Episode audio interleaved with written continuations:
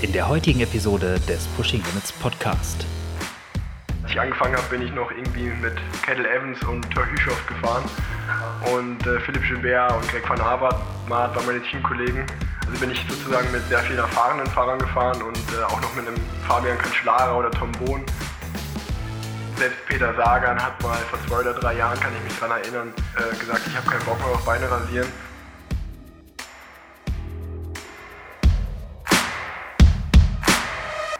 Wer ist cool und Radprofi? Richtig, Rick Zabel. Und zwar habe ich mich mit ihm getroffen und einen Podcast aufgenommen. Vielleicht kennen manche von euch den Plan Z Podcast von Rick und äh, wissen schon so ein bisschen was über ihn. Äh, wer nicht den Podcast kennt, der sollte auf jeden Fall mal reinhören. Äh, Rick werdet ihr jetzt kennenlernen. Mit dem habe ich mich nämlich eine gute Stunde über seine Karriere, auch über rasierte Beine übrigens unterhalten. Ähm, wir haben über dies und jenes gequatscht, über seine Sicht auf den Radsport, auf die, naja, sagen wir mal, Potenziale, die der Sport so hat, wo er besser werden kann. Das, was Rick irgendwie so halt ausmacht, ist dieses Ehrliche und ähm, bin ich sehr froh, dass sich äh, diese Seite auch bei uns im Podcast gezeigt hat. Vielen Dank an der Stelle noch an Ryzen, die uns ähm, einen Platz zur Aufnahme ermöglicht haben, weil sonst wären wir ein bisschen aufgeschmissen gewesen. Zwischendurch werdet ihr mal die Baustelle von oben hören. Die Handwerker haben die Bohrmaschine rausgeholt und sich kurz bemerkbar gemacht. Wenn zwischendurch applaudiert wird im Hintergrund, dann ist das die Ryzen-Belegschaft, die gerade beim Mittagessen sitzt. Einen freundlichen Gruß an dieser Stelle. Ähm, Nochmal vielen Dank dafür, dass wir das machen konnten. Und als wäre das nicht alles schon genug, gibt es sogar einen Presenter für diese Folge. Und zwar ist In Silence an Bord, die, ich sag mal, Style-affinen Triathleten und Radsportler kennen die Marke sicherlich. Äh, es geht um Socken. Ähm, der Socken-Sigi ist mindestens genauso bekannt wie seine Marke. Hochwertige Produkte, gute Designs. Äh, wir freuen uns auch schon sehr auf die Pushing Limits Modelle, die nicht mehr allzu lange auf sich warten lassen werden. Und für alle Fans des guten Geschmacks äh, hat in Silence noch einen Rabatt rausgehauen. Und zwar 15% gibt es mit dem Code Pushing Limits. Alles klein, alles in einem Wort beim Einkauf bei InSilence auf der Seite insilence.com. Wir verlinken das auch nochmal in den Show Notes. Schaut einfach rein, gibt es bei Google ein oder wählt die Seite direkt an, wie auch immer. Ihr werdet das schon schaffen. Der Rabattcode ist eine Woche gültig, also bis zum 27. März. Und ich würde sagen, bevor das jetzt hier ausartet bei diesem Intro, mache ich Schluss. Ich halte die Luft an, wünsche euch viel Spaß beim Podcast mit Rick. Danke an In Silence, danke an Alex und dann mal los. Rick Zabel, wir kennen uns eigentlich auch gar nicht und ich habe mir überlegt, dass wir uns erstmal ein bisschen besser kennenlernen zum Einstieg. Ähm, eine kleine Anekdote von mir. Ich erinnere mich nämlich noch dran, wie ich das erste Mal meine Beine rasiert habe. Da war ich, äh, ich glaube, 15 oder 16, bin auch ganz normal zur Schule gegangen und habe dann äh, normalerweise immer kurze Hosen im Sportunterricht getragen, aber damals dann eine lange Hose angezogen, weil ich nicht wollte, dass die Mädchen meine rasierten Beine sehen. Aber seitdem habe ich rasierte Beine, weil ich finde es einfach irgendwie, ja, es ist schöner. So, auch äh, wenn, wenn man irgendwie rasierte Be Männerbeine sieht und auch mit Radhosen sieht es einfach besser aus. Ähm, erinnerst du dich noch an, an das erste Mal, als du dir die Beine rasiert hast? Ja, ziemlich gut. Ähm, bei mir war es auch so, ja, ich 14, 15, glaube ich. Es ging so, es war glaube ich, als ich in der U15 gefahren bin, also da muss ich 13, 14 gewesen sein. Und äh, ja, der Haarwuchs hat angefangen. Ähm, ich habe aber eigentlich nicht direkt dran gedacht, mir die Beine zu rasieren, aber ich wurde dann auch äh, bei den Rennen äh, von meinen ja, Mitstreitern so, ich meine, den einen oder anderen dummen Spruch bekommen. Ich kann mich noch dran erinnern, Thomas Schneider, der kam damals aus Köln, war deutscher Meister in U15, der, zu dem haben wir alle ein bisschen aufgeschaut und äh, es war von mir ein guter Freund, aber der hat mich mal irgendwann so zur Seite genommen und gesagt, du, ähm, wenn du professionell aussehen willst, dann rasier dir mal die Beine. Und äh, ich glaube, einen Tag später habe ich es dann gemacht, weil man natürlich nicht irgendwie so ein bisschen äh, ja, gedisst werden wollte. Ja, so ist das. So, so. Ja, man kann sich da irgendwie nicht vorwehren. Ähm, aber es gibt ja irgendwie, warum rasiert man sich die Beine irgendwie? Es gibt ja da einen Grund für, ne? Also ich bin dann auch gefragt, warum rasierst du dir die Beine? Ich konnte dann immer nicht sagen, ich finde das schöner, gerade wenn irgendwie Mädchen das gefragt haben, also irgendwie keine coole Antwort.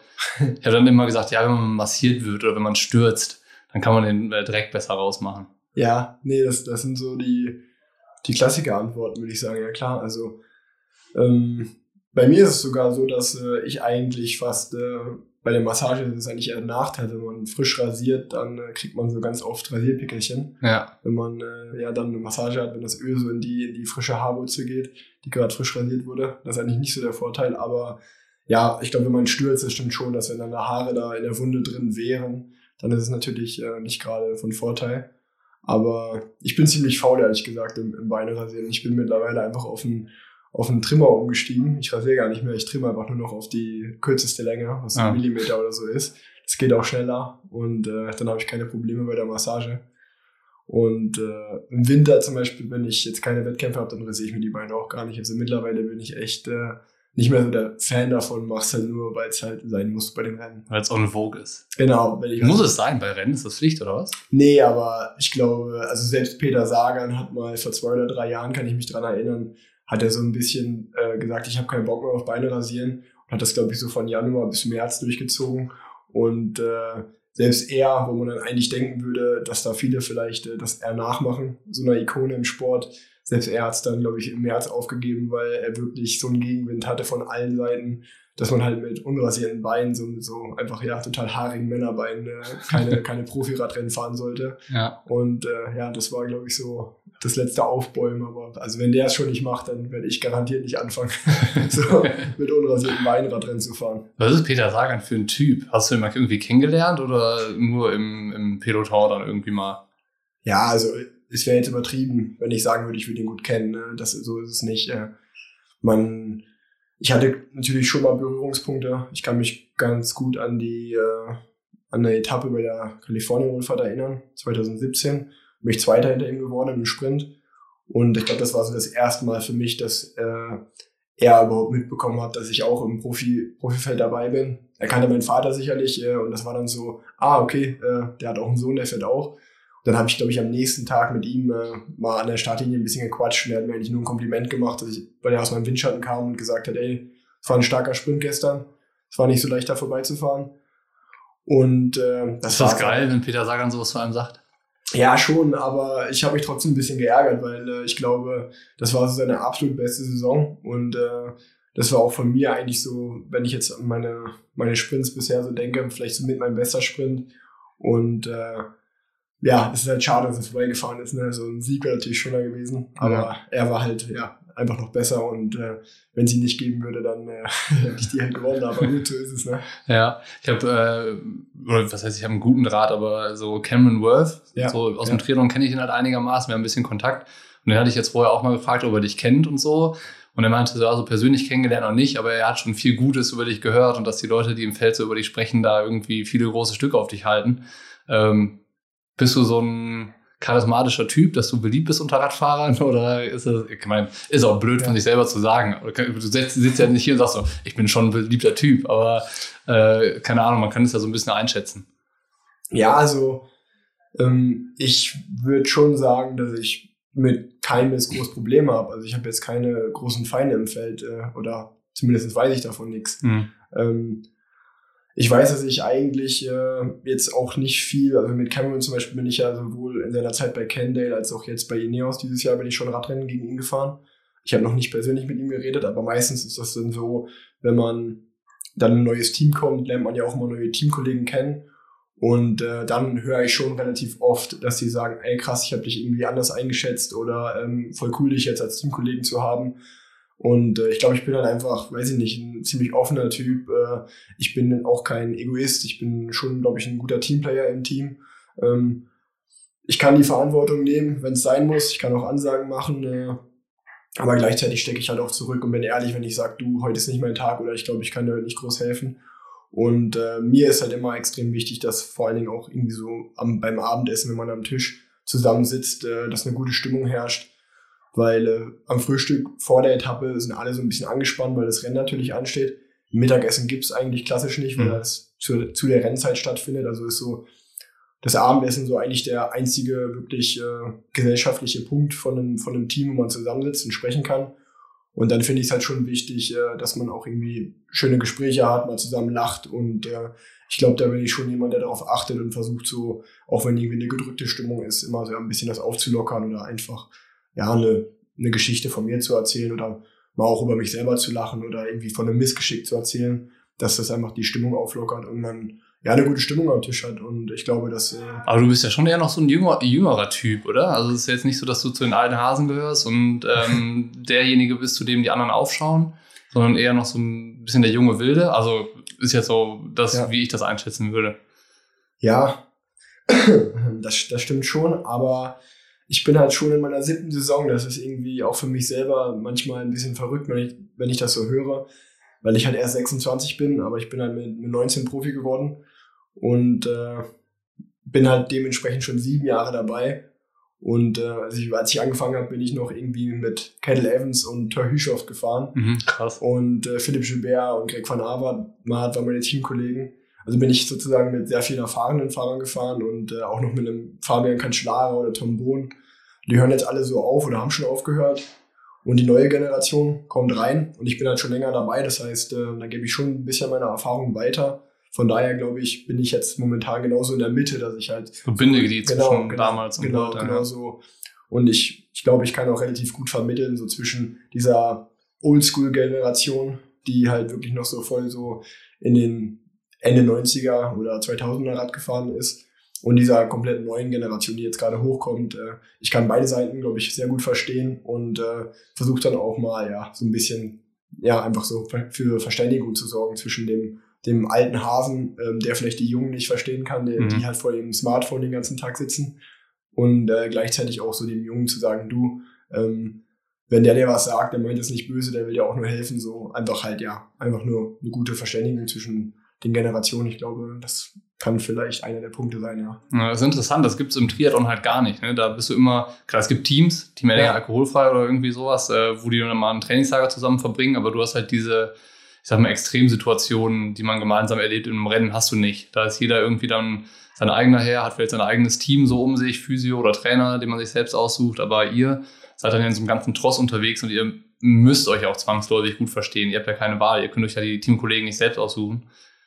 Ja, na klar, bei uns ist es eine, also schon auf eine Zweckgemeinschaft.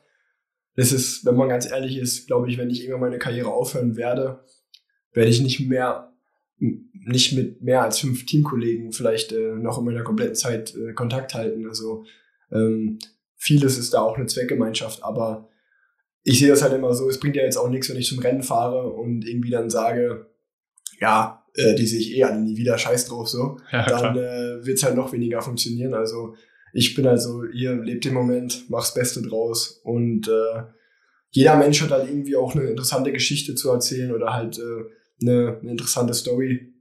Wir kommen ja alle aus verschiedenen Ecken und deswegen finde ich es auch immer spannend, äh, sowohl mit meinem kanadischen Teamkollegen oder momentan mit meinem israelischen Teamkollegen zu reden und auch von dem zu erfahren, ja, wo, wie seid ihr aufgewachsen, wie seid ihr zum Radsport gekommen. Äh, und äh, ich glaube, es ist eine sehr, sehr gute Lebensschule und äh, im Radsport, man muss halt zusammenhalten. Es ist ein Teamsport und es kann zwar immer nur einer gewinnen, aber wenn wir jetzt irgendwie zu siebt am Start stehen dann gibt es vielleicht den Plan A und noch einen Plan B, wenn der Plan A nicht funktioniert. Also im Endeffekt zwei Fahrer, auf die das Rennen jetzt aufgebaut ist. Und die anderen fünf wissen von vornherein, okay, ich werde heute nicht das Ergebnis holen, ich werde heute nicht gewinnen können.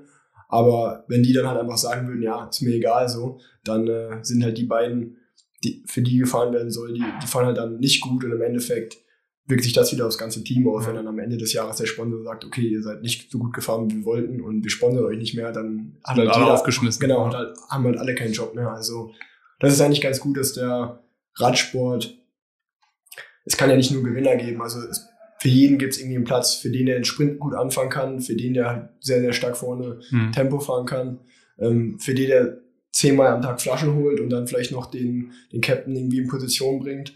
Wenn du, wenn du irgendwie für dich was rausfindest, was ich gut kann, und du machst dich da wertvoll für ein Team, dann kannst du da in dieser Rolle ein Leben lang eigentlich einen Job haben, solange du das gut machst. Und äh, das ist halt, glaube ich, das versuche ich auch oft den, den Fahrern zu vermitteln, dass halt nicht jeder kann ja Star sein. Ja, ich hätte letztens einen äh, Podcast gehört, das war auch so äh, eigentlich der Podcast von dir, wo ich dachte, so, boah, geil, mit dem würde ich mich mal unterhalten.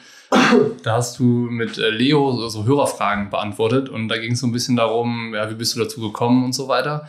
Und ich war so krass davon geflasht von der Antwort und die Art und Weise, wie du das beantwortet hast, weil es gibt so einen ganz schmalen Grad zwischen, dass jemand arrogant ist und dass jemand einfach eine sehr gesunde Selbsteinschätzung hat und ähm, weiß, was er kann und aber nicht überheblich zu wirken. Und die Antwort, die du gegeben hast, war genau auf diesem Grad und das fand ich halt geil, dass jemand also mutig genug ist, einfach zu sagen, so ja, ich wusste immer, dass das mein Weg ist und ich war mir immer sicher, dass äh, ich da lande, wo ich jetzt bin. Aber vielleicht kannst du noch mal erklären, wie bist du da hingekommen? Also man wird ja nicht einfach so zum Tour de France-Fahrer oder zum Profiradsportler und ist auch nicht sieben Jahre einfach so dabei. Du bist da ja auch irgendwie gelandet, weil du es dir verdient hast und weil du einen Weg hinter dir hast.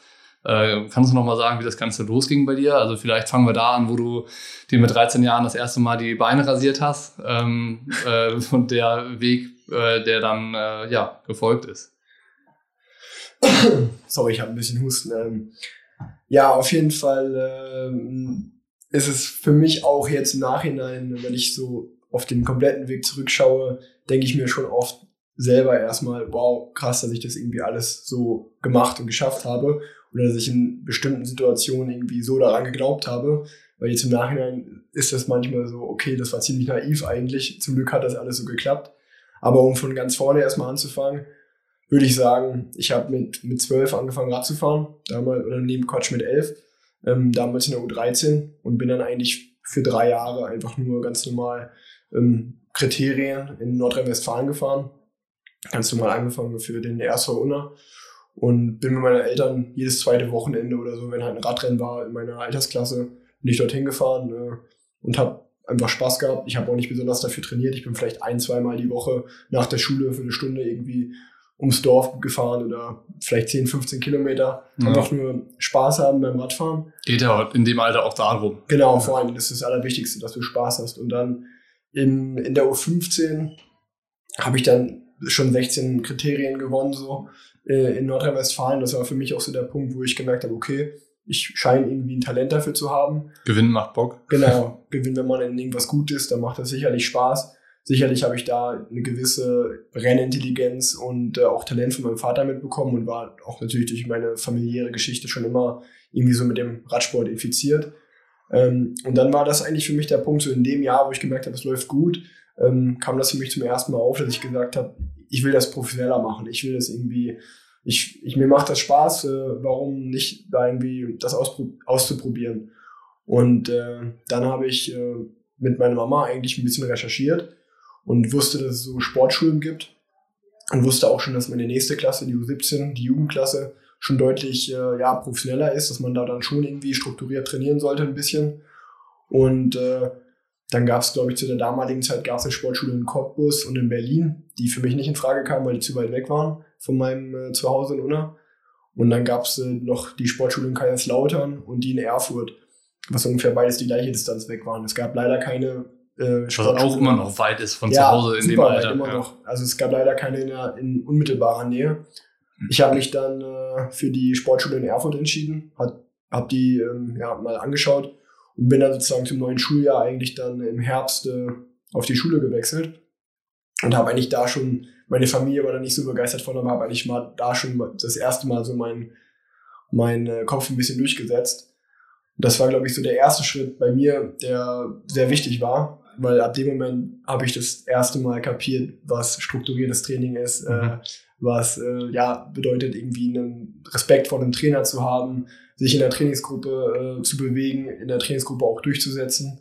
Ähm, und ja, einfach irgendwie so Teil eines Systems zu sein. Äh, das war die größte Erfahrung für mich. Ähm, es war eine super, ich denke immer super gerne daran zurück, äh, an meine, an meine Kumpels äh, und Freunde, die bei mir in der Trainingsgruppe waren. Und äh, das fängt dann halt irgendwie so an. Also wie ich gerade erklärt habe, erst wollte ich vielleicht der Beste in Unna sein, dann äh, wollte ich eben vielleicht irgendwann der Beste in NRW sein. Dann bin ich halt auf die Sportschule gewechselt, wollte da ja der Beste aus Thüringen sein und dann äh, lief das eigentlich ganz gut und äh, dann zwei, drei Jahre später bin ich in die Nationalmannschaft gekommen und dann will man halt auch deutschlandweit mit der Beste sein. Und äh, das lief dann, wie gesagt, alles ganz gut, dass ich auch in, den, in der Juniorenklasse in 19 in die Nationalmannschaft gekommen bin. Und äh, bin dann am zwei, im zweiten Juniorenjahr, war ich Fünfter bei der Weltmeisterschaft. Das war dann so im Straßenrennen in Kopenhagen. Und das war dann für mich so der erste internationale größere Erfolg.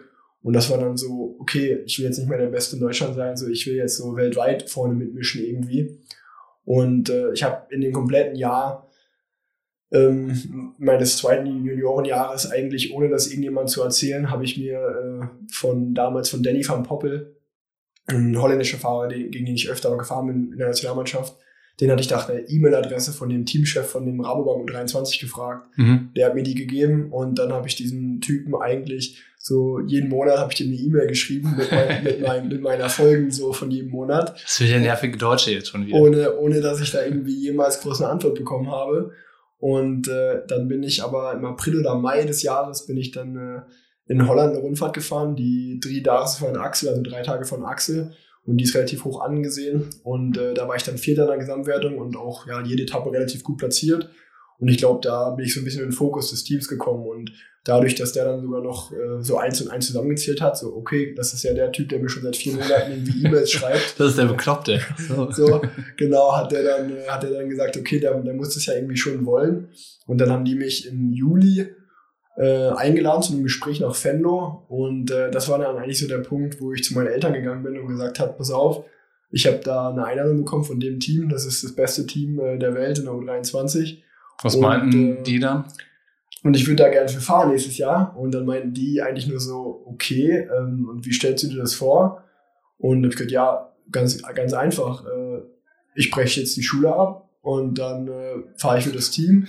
Ganz einfach. Und, äh, und äh, dann, äh, dann äh, werde ich da Profi. Ja. Ich habe ja vier Jahre Zeit in der U23 und dann liegt es an mir, dann werde ich Radprofi. Und äh, so. das hört sich total naiv an, aber ja, auch irgendwie mega me geil. Me ja. ja. mega naiv. Und dann kann ich ja nur sagen, dass mein Papa super dagegen war. Der hat auf jeden Fall gesagt, nee, Abitur hat höchste Priorität, das musst du zu Ende machen.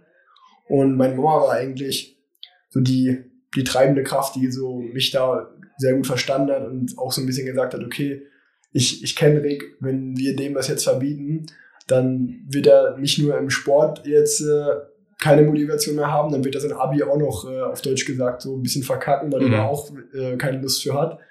Ähm, von daher wusste die, okay, es bringt ja nichts, irgendwie ihm Steine in den Weg zu legen. Wenn die ihn haben wollen, dann äh, sagen wir da erstmal zu und dann werden wir uns das Thema Schule, um das Thema Schule kümmern und schauen, wie das weitergehen kann ähm, ja, dann hat das alles so geklappt, dass ich da einen Zwei-Jahres-Vertrag bekommen habe bei dem Team. Bist du dann mit Ruben gefahren? Genau, ich bin, genau, Ruben ist mein Jahrgang, Ruben Sepunke. Und äh, es war ganz lustig, weil wir uns auch genau bei dem, er war auch am selben Tag äh, eine Stunde später eingeladen. Ah, witzig, das heißt, da haben wir uns das erste Mal so getroffen. Und äh, ja, dann äh, wusste ich, dass ich zu diesem Team wechseln werde. Ähm, dann stand ich aber vor dem Dilemma, dass ich irgendwie an der Sportschule, die ich auch geliebt habe in Erfurt, äh, denen irgendwie sagen musste, dass ich äh, nicht zu dem Thüringer Energieteam wechseln werde, was ja eigentlich auch eine gute Adresse war. Mhm. Ähm, wer sich da ein bisschen auskennt, der weiß ja, dass ein Toni Martin, John Degenkolb oder auch ein Marcel Kittel in dem Team gefahren sind. Aber zu der Zeit war das Team schon so ein bisschen auf dem absteigenden Ast meines Gefühls nach. Und mein Gefühl sollte mich nicht täuschen. Ein Jahr später hat das Team dann auch zugemacht.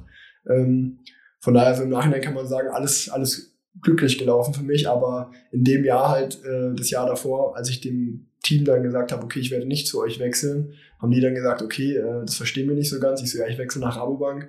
Und dann haben die halt auch gesagt, okay, wenn du ins Ausland wechselst, dann kannst du auch nicht mehr an einer Sportschule, die durch deutsche Fördergelder ähm, betrieben wird, äh, kannst du auch nicht mehr bleiben. Dementsprechend. War dir ja ganz recht, du wolltest ja eh, wolltest ja eh abbrechen. Dem, dementsprechend durfte ich, ja, ich hätte es, glaube ich, auf der Sportschule hätte ich es sogar noch probiert, wenn ich hätte bleiben dürfen, aber okay. durfte ich leider nicht. Äh, das war mir, glaube ich, auch vorher schon klar.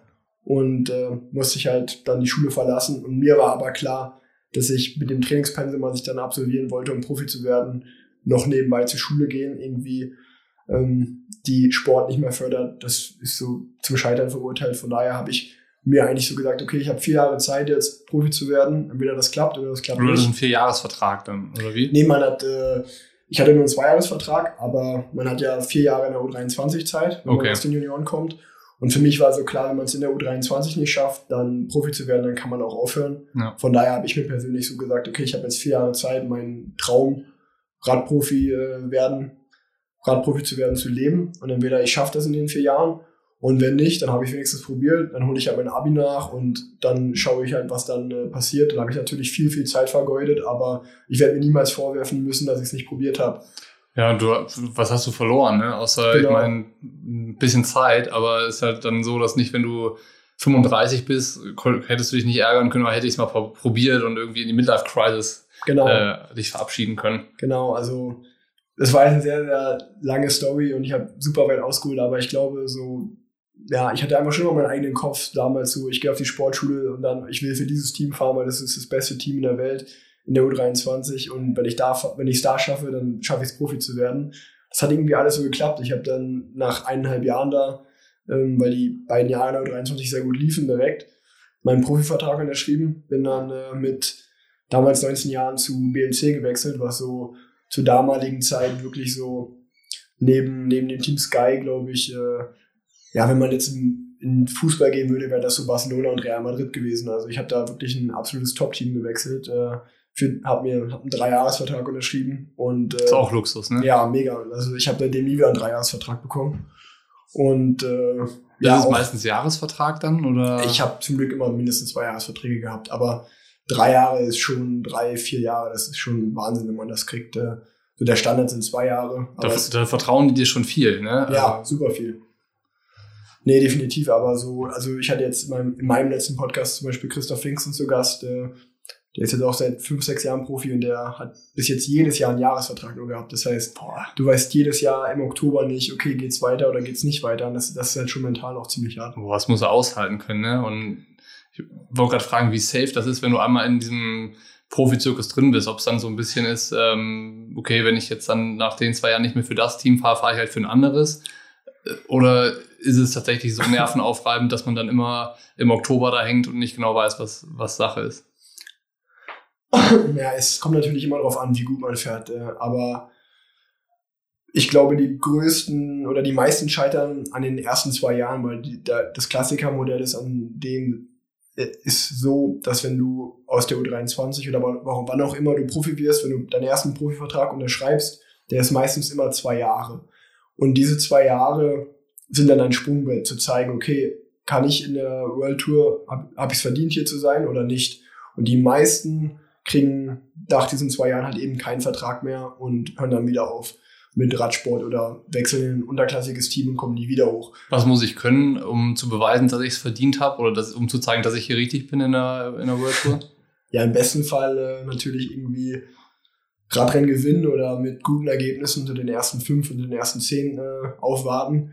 Das, äh, das ist ja krass leistungsbezogen im Radsport. Wenn man ja, mega, äh, da mega. wieder, wenn ich mir den Triathlon angucke, das ist ja das, wo ich herkomme, äh, es ist halt äh, zum Haare rauchen, wie man da Profi werden kann oder auch wer sich da Profi nennt. Also es, ja. es gibt jetzt äh, im Triathlon keine ähm, Ergebnisse, die du erzielen musst, um zu sagen, ich bin jetzt Profi, sondern du kannst so einen Elite-Pass beantragen beim Triathlon-Verband und dann bist du berechtigt, als Profi überall zu starten. Ob du den, den musst du selber kaufen, egal ob du mit dem Sport dein Geld verdienst oder ob du eine spezielle Leistung gebracht hast oder nicht. Äh, finde ich äußerst fragwürdig, dieses System und ob das überhaupt Sinn macht, sei mal dahingestellt. Aber ich finde es geil, dass es im Radsport so leistungsbezogen ist. Ja, also sicherlich. Äh, man muss, wenn man wenn man es irgendwie nicht nicht drauf hat, dann wird man sich nicht in der ersten Liga halten können. Ja. Wahrscheinlich nicht mal in der zweiten. Und äh, ja, aber wie gesagt, das ist halt natürlich ein großer mentaler Druck. Also zum Beispiel ich äh, bin dieses Jahr auch wieder im Vertragsjahr und mein Vertrag läuft aus. Und, aber du bist doch jetzt gerade erst im neuen Team. Oder wie ist ja, das? aber es war ein bisschen, äh, es war ein bisschen kompliziert. Ich hatte eigentlich einen Zweijahresvertrag bei Katjuscha unterschrieben, Ende oder nee, eigentlich schon relativ früh im April, Mai 2018 mhm. für 2019 und 2020. Dann äh, hat aber, eigentlich hat sich angefühlt, als wenn ich letztes Jahr schon im Vertragsjahr war, weil relativ früh klar war, dass das Team aufhören wird. Das ist dann halt im Radsport auch mal so eine Sache. Ähm, man kann halt auch einen Sechsjahresvertrag unterschreiben, wie manche bei Wenn der Sponsor weg ist. Wenn der Sponsor weg ist, bringt dir das halt auch nichts. ähm, und äh, naja, dementsprechend äh, wurde halt unser Team ja von der Israel Startup Nation, wie das Team jetzt heißt, äh, aufgekauft. Die Lizenz wurde aufgekauft und mein Vertrag war einfach an die Lizenz gebunden. Dementsprechend bin ich jetzt bei dem neuen Team, bin ich zwar erst neu, aber mein Vertrag läuft trotzdem dieses Jahr aus. Äh, ich mache mir jetzt ehrlich gesagt keine Riesensorgen, keinen Vertrag zu bekommen irgendwo. Das wird schon klappen, normalerweise, wenn alles, wenn alles gut geht. Wenn es Rennen gibt. Genau. aber aber ähm, es ist natürlich auch noch, es ist natürlich immer noch ein Unterschied, was für ein Vertrag es ist. Ich bin jetzt auch mittlerweile in einem Alter, ähm, wo man, wo man dann sagt, okay, ich will jetzt auch finanziell natürlich äh, den besten Vertrag wie möglich unterschreiben und das geht dann auch wieder nur über Leistung Weil äh, wenn ich jetzt äh, auf Deutsch gesagt irgendwie einen Vertrag im Bereich des Minimums äh, unterschreiben würde, also ich sage jetzt mal 60.000 Euro, das würde sich für mich jetzt auch anfühlen, als wenn ich irgendwie auf der Stelle treten würde. Das ist dann irgendwie auch ein finanziell gesehen ein verlorenes Jahr. Also ist das Vertragsjahr schon immer ziemlich wichtig, äh, gut zu performen, weil umso besser die Performance, umso höher steht im Endeffekt, ist im Endeffekt das Gehalt im Vertrag. Ist im Radsport äh, das Gehalt geregelt?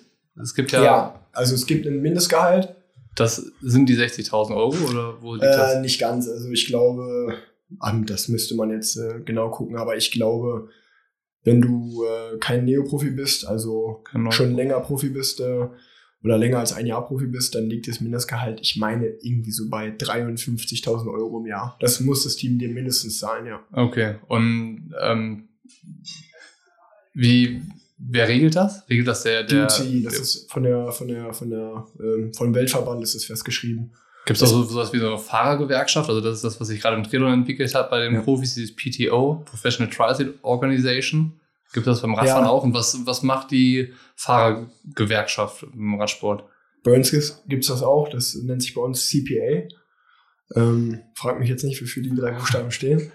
Ähm, und ehrlich gesagt äh, gibt es die Fahrergewerkschaft, aber ich als Fahrer merke relativ wenig von denen. Also ob sie jetzt gibt oder nicht, hat sich für mich persönlich noch nichts in meinem Leben, glaube ich, geändert. Ja. Ähm, die versuchen schon für Fahrerrechte einzustehen, aber laufen ehrlich gesagt ganz oft äh, gegen verschlossene Türen oder gegen Zuhören. Äh, die können gefühlt relativ wenig ändern. Ich wollte sagen, der Fahrradverband oder der Weltsport Radver Welt Radsportverband Ja. ist natürlich auch irgendwie eine Macht. Ne? Das ist jetzt, glaube ich, nicht so, dass du dich da mal gegen einfach so auflehnst. Ich glaube, das sind dann schon irgendwie äh, verworrene.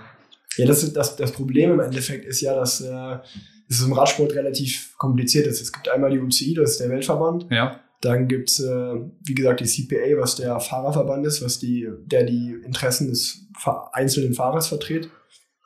Und dann gibt's äh, die Rennveranstalter, das sind die beiden größten.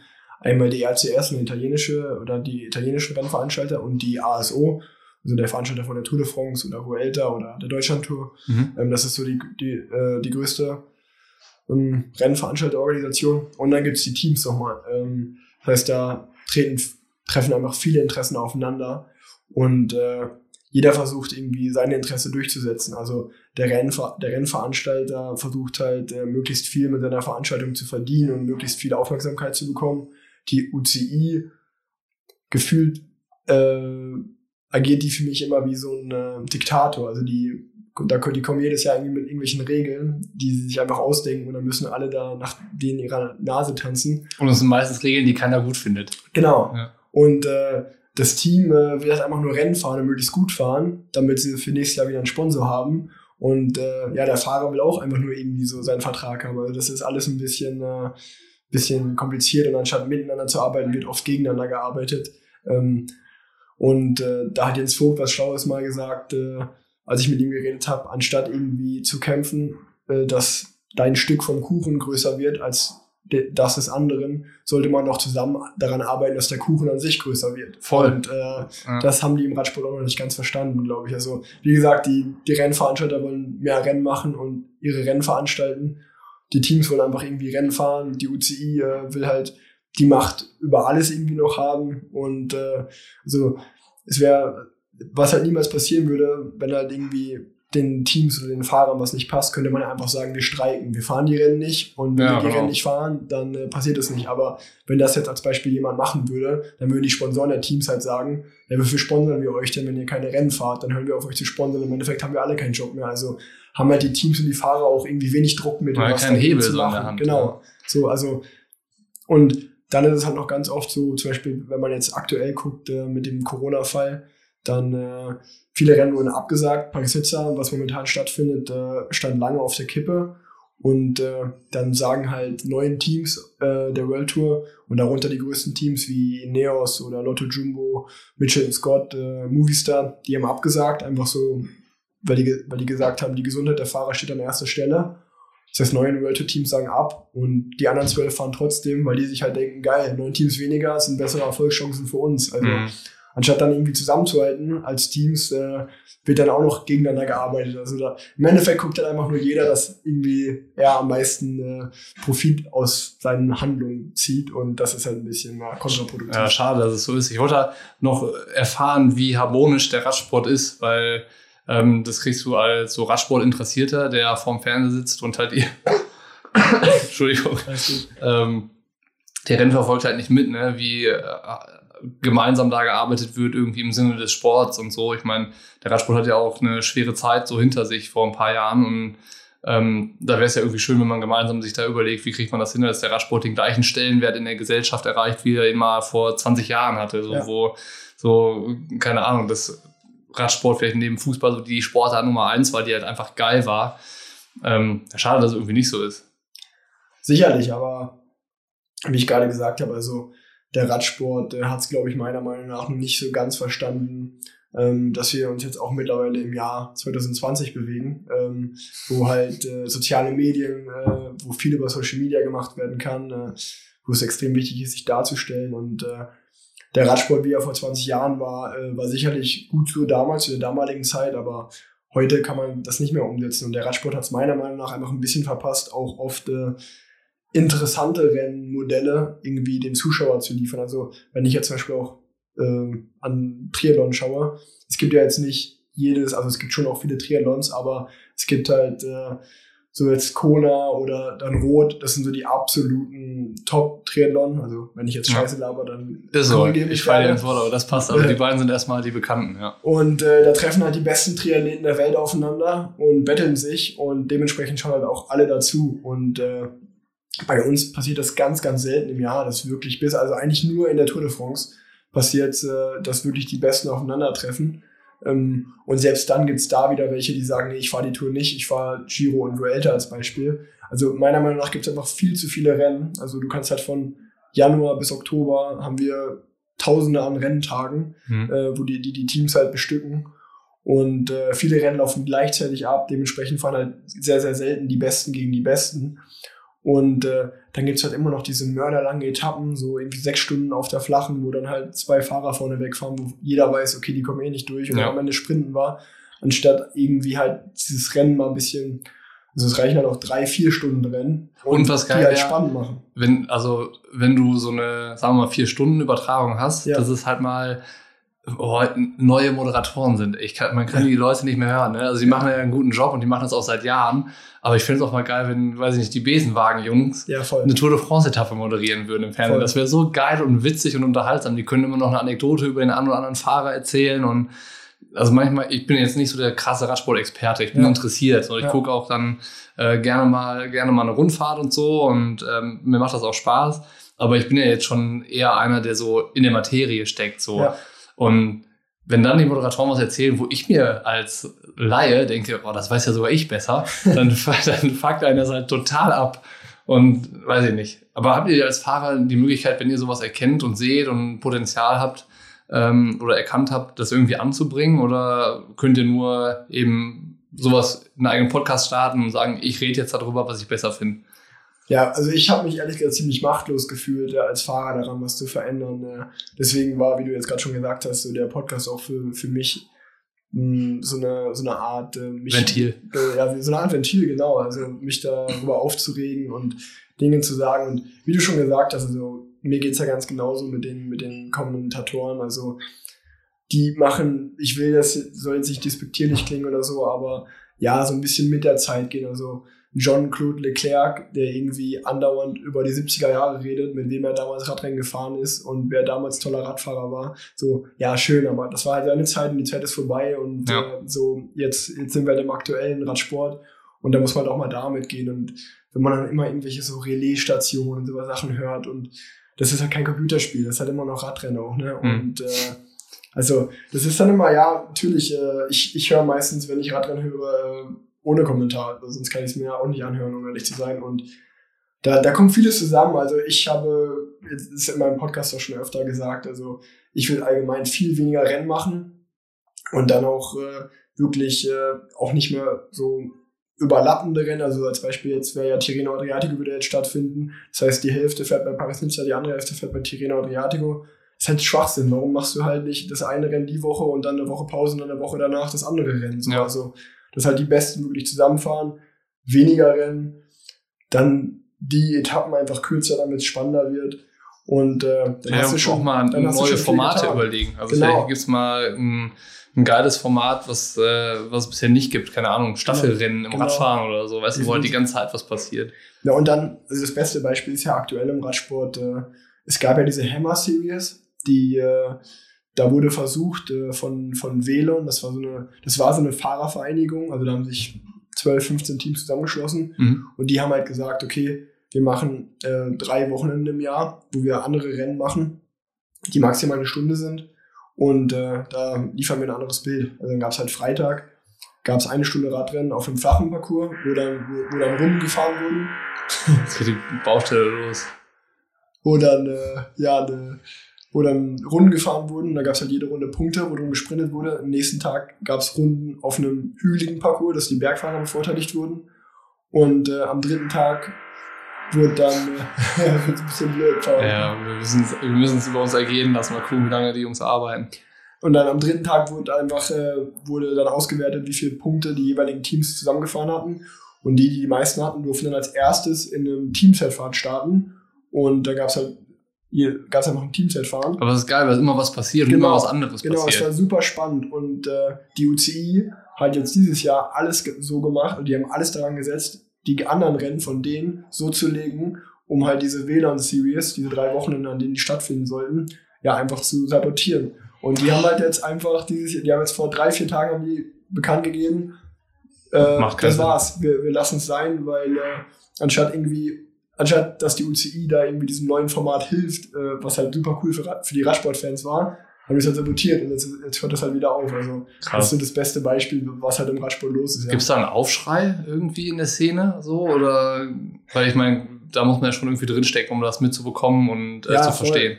Voll, naja, also ich glaube, um um es da wieder zu sagen, äh, es kotzt sehr, sehr viele an, aber die wenigsten haben dann auch die Eier in der Hose, mal was zu sagen. Also das ist einfach das Problem. Also viele regen sich auf hinter verschlossenen Türen oder beschweren sich und meckern rum, aber die sagen halt, okay, wenn ich jetzt den Mund aufmache, dann äh, werde ich am Ende des Jahres keinen Vertrag mehr bekommen, deswegen halte ich lieber die Schnauze so, ne? So ist es halt leider. Aber dir ist das egal.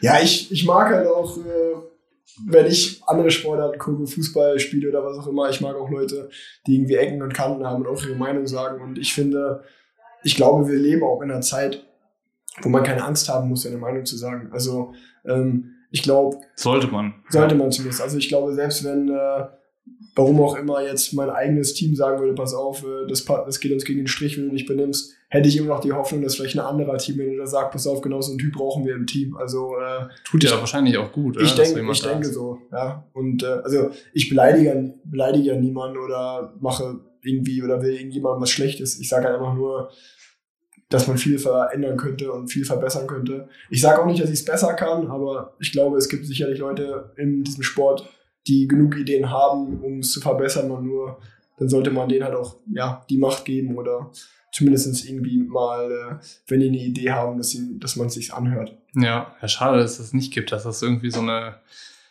so eine Defensive da ist, ne? Aber vielleicht auch liegt es auch daran, dass halt im Verbänden halt häufig auch die alten Ja. Männer arbeiten und da oft einfach Nachwuchs äh, fehlt, der sagt, ich habe ich hab Lust, was zu verändern, weil wahrscheinlich kommt der, der Nachwuchs, der Bock hat, gar nicht in den Verband rein. So sieht's aus. Also ich glaube auch, dass einfach die, die Leute, die, äh, egal, lass es jetzt bei der UCI sein oder äh, bei den Rennveranstaltern, was auch immer, da sind äh, seit die, ich glaube, das ist einfach so eine Mentalität, wir machen das seit 30 Jahren so und wir werden es auch die nächsten 30 Jahre so machen, weil es hat ja immer funktioniert. Ja, Irgendwie da innovatives Denken, um da was zu verändern, äh, ist bei den wenigsten leider da. ja krass. Krass, dass das so ist, ne? Der Radsport ist tatsächlich ja schon so ewig, ewig Ja. da, aber wenn man mal so drüber nachdenkt, da verändert sich nie was. Also da passiert, Ja, da passiert nichts. Es ist immer Klassiker, Giro, Tour, Vuelta, Weltmeisterschaft und dann geht's wieder von vorne Ja. los. So.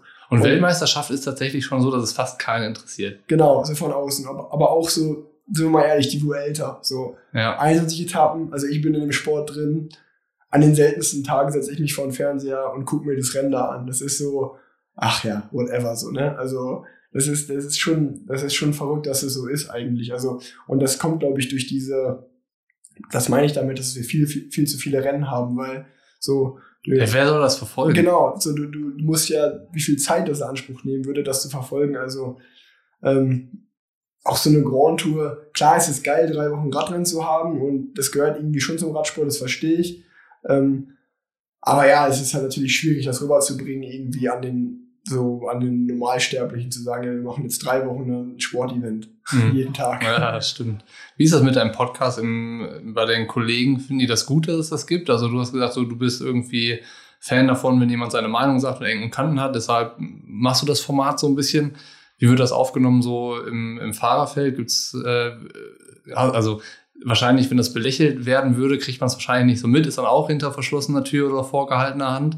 Aber ähm, wie, ist, wie kommt der so an, so unter Kollegen? Ach, eigentlich äh, sind viele schon interessiert und fragen mich eher so, hey, wie läuft denn das und äh, kriegst du da gutes Feedback? Äh, so, ich glaube schon, dass das viele belächeln erstmal. Ähm, so, ah, jetzt macht er, äh, lass den da mal was machen, der soll sich mal lieber auf Radsport konzentrieren. Aber das ist für mich halt auch so eine, so eine alte Schule-Denke einfach, ähm, dass halt ein Radprofi sich jetzt nur ähm, auf sein Training konzentriert und sich danach auf die Couch legt und ausruht und regeneriert. Ja, was sollst du, ähm, ich meine, was sollst du sonst mit deiner Zeit anfangen? Genau, ne? Ich meine, genau. du fährst, fährst ja nicht acht Stunden am Tag ja, Fahrrad. Genau, aber ähm, ja, also die, die meisten finden es schon sehr interessant. Äh, ich habe jetzt auch noch nie, also es kam niemand zu mir an, ich finde das voll scheiße, was du da machst.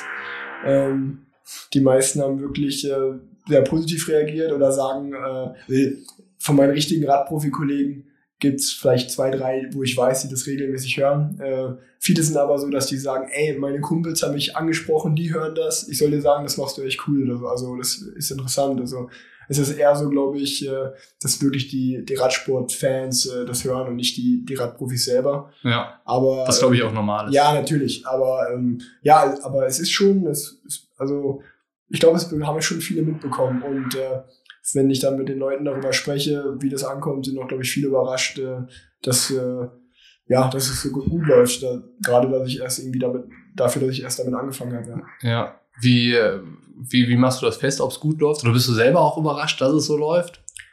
Ich mache es daran fest, dass ich zum Beispiel äh, bei Instagram, so was eigentlich so mein Hauptkanal wäre jetzt äh, Social Media äh, technisch, ich da, seitdem ich das mache, extrem viele Nachrichten einfach dazu bekomme. Also wenn ich mal in meinen Podcast-Folgen irgendwie zu was aufrufe oder nach, nach was frage, dann bekomme ich extrem viele Nachrichten. So wie die Leute mitmachen eigentlich. Genau, genau, wenn man mit denen agiert und äh, ich auch viel ähm, positives Feedback einfach bekomme. Ähm, das muss ich schon sagen. Äh, und danach werte ich das. Also ich, ich auch, wenn ich jetzt auch mal bei Apple Podcast oder so die Bewertung durchlese, das ist auch alles durchweg positiv. Äh, es freut mich natürlich, äh, dass es auch so gut angenommen wird. Und ja, ich kenne natürlich auch äh, die, die Besenwagen-Jungs sehr, sehr gut. Und äh, die machen das natürlich schon eine, eine ganze Weile länger als ich und sind sozusagen so die Bosse im, im Radsport-Podcast-Game. Aber wenn ich mit denen spreche und das so ein bisschen vergleiche, ähm, dann schlage ich mich nicht so schlecht, würde ich mal sagen. Ja. Und äh, das, daher kann ich das, glaube ich, schon dann ganz gut, äh, äh, ja, würde ich schon sagen, dass es bis jetzt das Projekt ganz, ganz gut läuft. Ja. Aber für die ist es doch wahrscheinlich auch geil, oder? Dass da sich was tut, so im Radsport-Podcast. Game, wie du es genannt voll, hast. Voll, voll, weil äh, wir, genau, und zum Beispiel genau da sehe ich diesen Unterschied wie zum Radsport, ähm, anstatt dass die jetzt irgendwie sagen würden, ey, fuck, da macht jemand anders auch noch einen Podcast, das ist jetzt voll die Konkurrenz. Lass den mal ähm, kaputt machen. Genau, äh, ist es voll so ein Zusammenspiel eigentlich, dass äh, die mich äh, irgendwie fragen, ey, kannst du uns da mal helfen oder andersrum äh, kann, äh, dass ich sie frage, könnt ihr mir helfen oder als ich den Live-Podcast gemacht habe, äh, habe ich die eingeladen, einfach um dabei zu sein. Und äh, die helfen, also zum Beispiel Fabi, der das bei den beim Lesenwagen scheidet, der scheidet ja auch meinen Podcast. Also das ist ja schon äh, eine wahnsinnige Hilfe, mhm. dass er das macht. Und äh, ja, wir spielen uns eigentlich die Bälle gegenseitig zu. Und äh, mal profitieren die von mir, mal profitiere ich von ihnen. Ja, mega geil, dass es so das ist. halt voll ja. cool, ne? Oder wir machen auch mal sicherlich in Zukunft mal was zusammen und äh, das ist, glaube ich, äh, eine ja, eine, eine super, super große Hilfe für mich auch. Voll. Auch sowas wie wir jetzt machen, dass es halt so sportartenübergreifend ein bisschen ist, finde ich halt super spannend, weil äh, ich meine, unser Podcast wird wahrscheinlich von Leuten gehört, die zu 99 Prozent aus dem Triathlon kommen und äh, da irgendwie so in ihrem Mikrokosmos gut informiert sind. Aber ich finde es halt immer spannend, auch mal so darüber hinaus was zu erfahren. Und das bietet sich halt, finde ich, bei, bei den verwandten Sportarten erstmal an. Und wenn man dann jemanden hat, der irgendwie Profi-Radfahrer ist und ähm, da noch einen eigenen Podcast hat, finde ich, dann sollte man sowas auch nutzen, um kann, man hilft sich gegenseitig, ne? Klar ist es auch ein bisschen ja. Werbung dann für deinen Podcast. ähm, aber schlussendlich finde ich es wichtig, weil je mehr Leute so in dieses Podcast-Game reinkommen und, und äh, als Zuschauer oder Zuhörer dabei sind, desto besser ist es ja für alle und schlussendlich auch für die Sportarten und die ganzen Themen, die so dazugehören. Weil wenn es wächst, dann haben wir am Ende alle was davon. Ja, voll. Also ich habe mich auch total gefreut, dass ich äh, auch mal hier dabei sein darf. Und äh, wie gesagt, ich kann mich nicht super gut in, äh, im Triathlon aus, aber so in der letzten Zeit ist es bei mir auch immer aktueller geworden. Also zum Beispiel jetzt letztes Jahr war das erste Mal, dass ich wirklich auch den, äh, den Triathlon in Kona zum Beispiel geguckt habe. Und äh, ja, ich mittlerweile begeistere ich mich echt wirklich dafür und verfolge das. Natürlich auch dadurch, dass ich mit Ruben ganz gut befreundet bin, mit Ruben zu Punke. Weil bei dem hat mich die Story natürlich auch sehr gecatcht persönlich, dass ich mit ihm selber lange Zeit gefahren bin. Ähm, halt eigentlich seitdem ich ja 13, 14 war, habe ich angefangen, gegen den Radrennen zu fahren. Und äh, dann sind wir zusammen Profi geworden. Ähm, er war leider nur zwei Jahre Profi, aber jetzt ihn wieder zu sehen, wie er einen zweiten Anlauf nimmt, äh, karrieretechnisch im Sport, äh, ist natürlich sehr, sehr spannend zu sehen. Und, und super erfolgreich. Ja, super, fällt super gut und äh, ich bin auch ständig mit ihm in Kontakt und äh, gleichzeitig äh, ja, ist ja meine Freundin, äh, die Leo, die, die arbeitet ja bei, bei Wisen. Von daher bin ich da auch ein bisschen mit in dieses Triathlon-Game ja. reingekommen und finde es auf jeden Fall super spannend, weil es für mich, ich bin ja ein absoluter äh, Tourist oder Hobby, was jetzt so äh, das Fachwissen im Triathlon angeht. Ja. Und ich fand es dann super spannend, zum Beispiel mit Leo den, den Triathlon in Kona zu gucken und sie zu fragen, okay, warum machen die das jetzt so und warum machen die das so? Und als Radprofi belächelt man natürlich so ein bisschen die, die Radfahrdisziplin. Ja, was ähm, belächelt man da so? Weil es ist ja schon auch krass, was die Jungs leisten. Nee, es ist voll krass. Ich meine, ich meine gar nicht die Leistung und äh, also ich äh, würde, wenn ich da jetzt Rad fahren würde, würde ich garantiert nicht besser abschneiden als die. Also da ist ja, ja sicherlich mal spannend. Dazu hätte ich gleich noch eine, eine Frage, aber erzähl ja, mal. Ja. Ist ja sicherlich spannend, äh, wo man da so steht, das würde ich schon gerne find, äh, spannend finden. Aber ich meine, das, das war auch, wie gesagt, nicht despektierlich gemeint mit dem Belächeln. Ich meine eher so diesen, äh, den, wie sagt man, diesen Style, so sag ich mal, so wie halt äh, Radsportler sind natürlich auch so, dass die so voll äh, in, in ihrer eigenen Bubble leben und äh, ja, die, die Hose muss genau so lang sein und Aha. die Socken dürfen bis zum Anfang der Wade gehen und die Brille muss über die Bänder vom Helm und so eine Sache. Ja. Und dann sage ich mal jetzt, ich sag, ich rede jetzt nicht von dem Jan Frodeno, der super, also wie gemalt auf dem Rad aussieht und das sind ja auch alle, aber wenn man dann mal äh, so, keine Ahnung, sich einen Hobby-Triathlon anguckt, sage ich mal, und dann sieht man da halt irgendwie so mit den Kompressionsstücken, äh, Kompressionsstümpfen die Leute rumlaufen und mit dem Zeitfilm auf ja. und äh, mit dem Auflieger, wo du, wo, und dann denkt man sich auch so, okay. Was bringt das? Vielleicht äh, solltest du erstmal eine, also es ist cool, dass du so ein super teures und schnelles Material hast, aber dann lass dich doch bitte auch ordentlich auf das Rad setzen, damit, die, damit das was bringt. So, also, also ja, ja, der Lenker dann viel zu hoch ist oder so. Dann, das meine ich so mit Lächeln. aber ähm, die, die Sportart an sich ist halt super krass. Also ich habe auch mit Ruben, wenn ich privat rede, also was der für einen Trainingsaufwand hat. Ähm, wenn man als Radsportler denkt, so, ey, wir sind immer eine der härtesten Sportarten der Welt äh, und wir müssen so hart trainieren. Ähm, klar haben wir mehr Renntage und ja. unsere Distanzen so sind jetzt auch nicht ohne, aber also vom wie, Trainingsaufwand her. Wie viel trainiert ein Radprofi? Oder du? Ah, ich, äh, seitdem ich Profi bin, sind meine Jahreskilometer immer so zwischen 30 und 35.000 Kilometer auf dem Rad. Das und sind in Stunden pro Woche? Das ist so ein Maß in den Triathleten. Also ich sag mal, im Schnitt würde ich sagen, fahre ich so 30 km/h, also 30er Schnitt. Und wenn man jetzt dann von 30.000 ausgeht, wären das dann, äh, wären das dann äh, Kopfrechnen 1000, 1000, 1000 Trainingsstunden kommt das hin? Ja, das kommt hin. 1000 Trainingsstunden. Ja. Im Jahr. Und jetzt müssen wir uns runterrechnen auf die Dann sag mal, dann sag mal, dass du elf Monate im Jahr vielleicht trainierst. Ähm, 1000 geteilt durch 11, dann hast du so, warte ich mal, das hätte ich doch mal mein Abi zu Ende gemacht. Ja, oh Mann, ey, aber Kopfrechnen anzukündigen und dann so rumzueiern, das ist immer schwierig.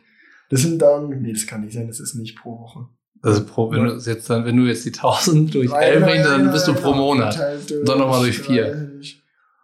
Ja, genau. Ja, das sind so, das sind drei Stunden Training pro Tag, kann man sagen. Ja, okay. Das ist, Das ist relativ genau, wenig Ja. für ein Triathlon. ja, auf jeden Fall Ja. drei Stunden Training pro Tag im Schnitt, würde ich sagen. Ja. Ja. Ja klar, also ich meine, dann ist Ruben wahrscheinlich ähm, in einer guten Trainingswoche bei doppelt so viel am Tag. Ja.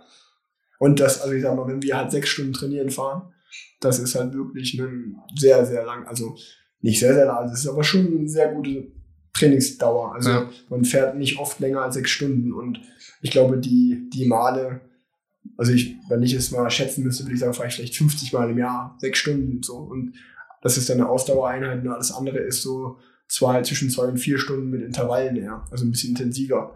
Ja. Also, wenn halt sechs Stunden so eine Durchschnittstrainingsdauer von einem Triathleten ist, das ist dann halt schon äh, viel mehr als bei einem Radsport. Vor allem da, wenn dann irgendwie Schwimmen noch dabei ist und dann noch äh, Radfahren und Laufen, du hast halt immer noch Aufwand dazu. Du musst irgendwie Ja, dahin, klar, dann klar. umziehen und so. Das, naja. Aber wäre Triathlon mal was für dich so? Oder sagst du, boah, nee, zu, zu anstrengend? Nee, ich glaube, ich will mal nicht im Triathlon sehen. Also, Laufen macht mir noch Spaß. Ich trainiere, oder ich gehe ab und an mal laufen, äh, wenn es passt, eher im Winter so, als Mhm. Ausgleich auch. Ähm, ich glaube, im Schwimmen äh, wäre ich, wär ich auf jeden Fall, äh, das, da würden mich dann viele belächeln, wenn sie mich im Schwimmbecken sehen würden, wie ich schwimme. Ähm, ich weiß, dass viele Radprofis äh, Bock auf Triathlon haben und äh, das mal machen. Also auch zum Beispiel mit André Greipel, mit dem ich täglich trainiere. Der hat schon groß angekündigt, wenn der aufhört mit Radsport, dann wird er auf jeden Fall mal einen Triathlon machen.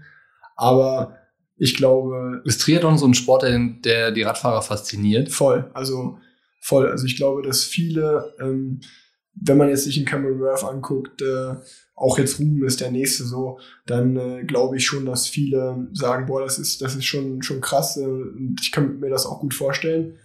Man muss aber dazu sagen, dass äh, man unter den, zwischen den Typen so ein bisschen äh, unterscheiden muss. Also ich glaube, Radsportler, den Triathlon liegen würde, das sind mehr so auch so die Leute, die schon gut im Zeitfahren sind, von so, wo das Naturell auch im Zeitfahren liegt oder wo das Naturell da, darin liegt, So über lange Zeit sch- schnell Rad zu fahren. und so. vielleicht auch so ein bisschen äh, selbstverantwortlich fürs Ergebnis zu sein, weil du hast ja ganz am Anfang Genau. mit diesem Team gesagt, da fährst du als Mannschaft für den Sieg des einen Athleten. Genau. Und äh, im Einzelzeitfahren oder so bist du erstmal für dich Genau. selbst verantwortlich. Also ich glaube, ein guter Einzelzeitfahrer im Radsport, der ist schon prädestiniert dafür, auch vielleicht mal Triathlon ähm, auszuüben. Hm. Und äh, ja, auch wahrscheinlich alle, die jetzt in der Tour de France vorne mitfahren, ähm, alleine von den V2 Max-Werten und so, würden die jetzt nicht schlecht abschneiden in einem Triathlon, wenn die laufen und schwimmen trainieren würden.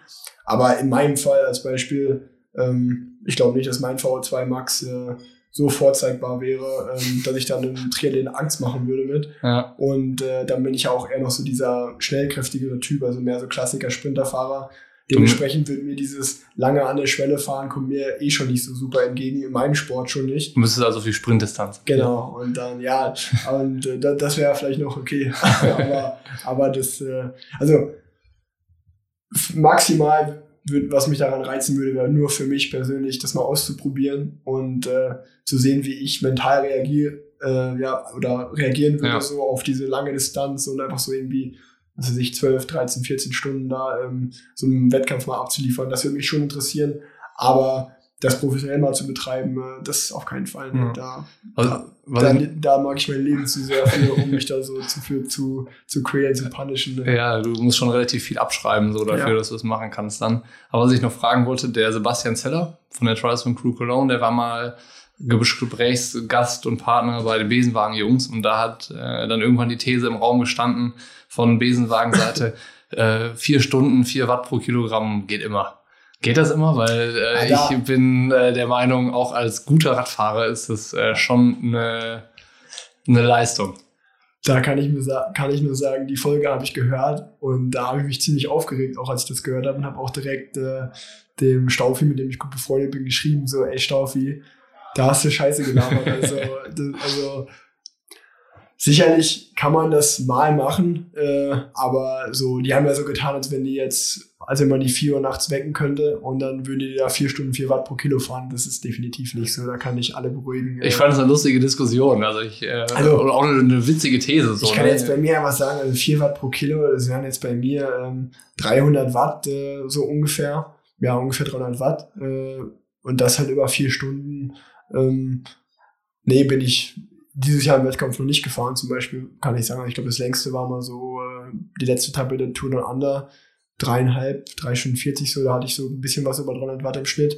Aber da konntest du mich danach auch in die Tonne packen. Also da bin ah, ich schon richtig kaputt. Ich finde es auch schwer zu vergleichen, ne? weil im Triathlon steuerst du deine Leistung jetzt ziemlich konstant alleine. Genau. Im, im Radsport fährst du im Peloton, dann gibt's Attacken, dann wird man vielleicht wieder im Hauptfeld ein bisschen gerollt ja. oder du sitzt halt voll im Windschatten. Das ist ja viel unrhythmischer. Und dann, wenn, Richtig. wenn du Führungsarbeit fährst, dann fährst du ja deutlich darüber. Richtig.